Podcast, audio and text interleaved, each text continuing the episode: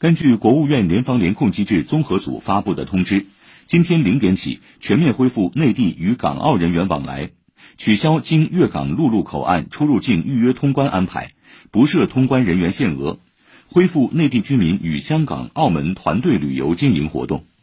在口岸运行方面，全面开放包括罗湖口岸、香园围莲塘口岸、落马洲黄港口岸在内的所有陆路出入境口岸。沙头角口岸的货运服务也将恢复，所有口岸将恢复新冠疫情前的运营时间，口岸所有旅检服务也已恢复。其中，香园围莲塘口岸在二零二零年八月启用货运通关服务，旅客通关服务则是首次启用。